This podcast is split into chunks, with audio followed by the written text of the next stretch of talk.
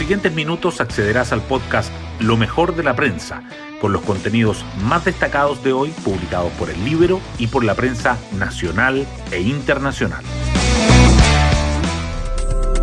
Buenos días, soy Magdalena Olea y hoy martes primero de junio les contamos que la economía vuelve al centro de la agenda informativa porque la generación de empleo se frenó en abril en medio de las nuevas restricciones a la movilidad, a pesar de que continúa el repunte de la actividad productiva y de que los organismos internacionales siguen mejorando sus proyecciones para el crecimiento de Chile en 2021. Pero la política también está presente. El presidente Sebastián Piñera presentará esta tarde su última cuenta pública, mientras el gobierno y la oposición intentan avanzar en proyectos de la agenda de mínimos comunes como en el IFE universal. Las portadas del día. Los diarios priorizan hoy los temas económicos. El Mercurio titula que empleos en manufactura, construcción y comercio muestran una mejor capacidad de adaptación al confinamiento y destaca que la confianza de los consumidores crece tras el tercer retiro del 10% de los ahorros previsionales. La tercera abre con la noticia de que la OCDE eleva a 6,7% la estimación de crecimiento para Chile en 2021 y resalta que en el trimestre febrero-abril se perdieron 44.000 empleos. El diario financiero informa que Enjoy solicita una extensión de los plazos para concretar todos sus proyectos municipales y subraya que el mercado laboral no se sube al carro de la recuperación y cae la generación de empleo. La cuenta pública del presidente también sobresale en las primeras planas. El Mercurio dice que el mandatario destacará avances de la agenda legislativa sobre la pandemia, mientras que la tercera agrega que el Congreso se alista para la última cuenta pública de Piñera. Hay otros temas políticos destacados en portada. El Mercurio resalta que el gobierno evalúa mejoras al IFE universal en busca de un acuerdo con los diputados de la oposición. La tercera, que Sebastián Sichel recluta a nuevos dirigentes de Chile Vamos a su comando. Y el Libero, ¿por qué la centroizquierda está obligada a levantar una candidatura presidencial para salvar la parlamentaria?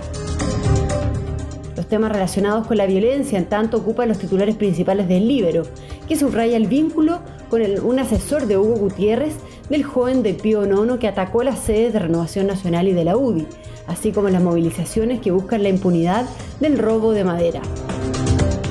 Sobre la pandemia, el Mercurio destaca que lo Barnechea entra a su cuarta cuarentena y que el alcalde Lira critica que la medida es absolutamente inútil. Y la tercera resalta que Juan Sutil defendió la compra de 515 ventiladores por la CPC y apuntó al MinSal por su desuso. Temas del Libero. La periodista Francisca Escalona nos cuenta sobre las movilizaciones que buscan la impunidad del robo de madera. Una manifestación inusual tuvo lugar la mañana de este lunes 31 de mayo. La comunidad Chilcoco convocó a cortar la ruta 160 que da ingreso por el norte a la provincia de Arauco, con el propósito de protestar y exigir justicia. El corte de la ruta buscaba revertir la decisión del fiscal Juan Yáñez, quien tiene dedicación exclusiva para investigar hechos de violencia rural y que solicitó la incautación de 31 camiones presuntamente involucrados con robo de madera. El colectivo alega que los camiones detenidos deben ser liberados y hacen un llamado al fiscal a que se comprometa a revisar la documentación legal de cada familia.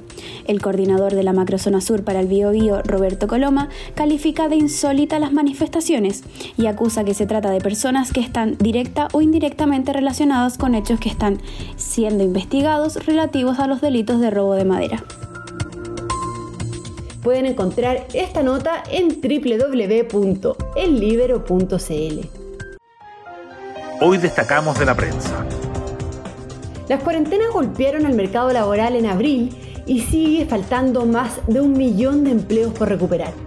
El INE reportó que en el trimestre febrero-abril se destruyeron poco más de 44.000 puestos de trabajo en relación con enero-marzo, mientras que el desempleo llegó a 10,2%.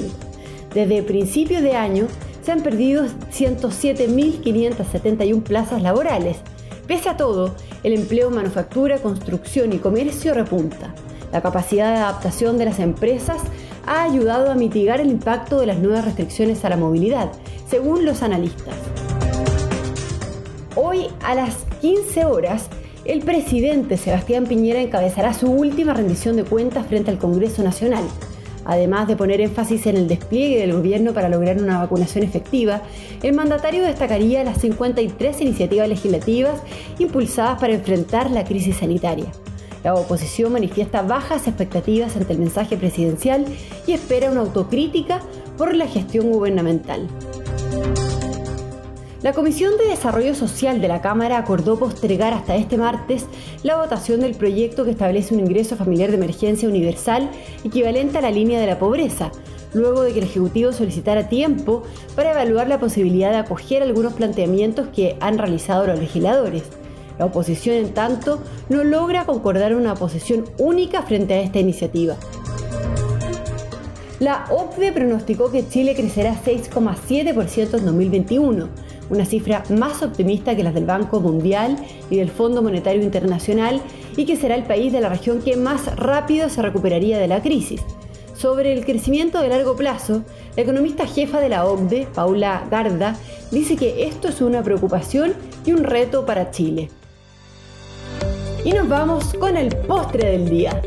Las deserciones de Argentina y de Colombia, ambas por razones sanitarias, llevaron a la Comebol a aplicar un plan B que no tenía margen de discusión para la Copa América, pero persiste la incertidumbre sobre el torneo y varios estados de Brasil anticiparon que prohibirán los partidos. Bueno, yo me despido, espero que tengan un muy buen día martes y como siempre nos volvemos a encontrar mañana en un nuevo podcast, Lo mejor de la prensa.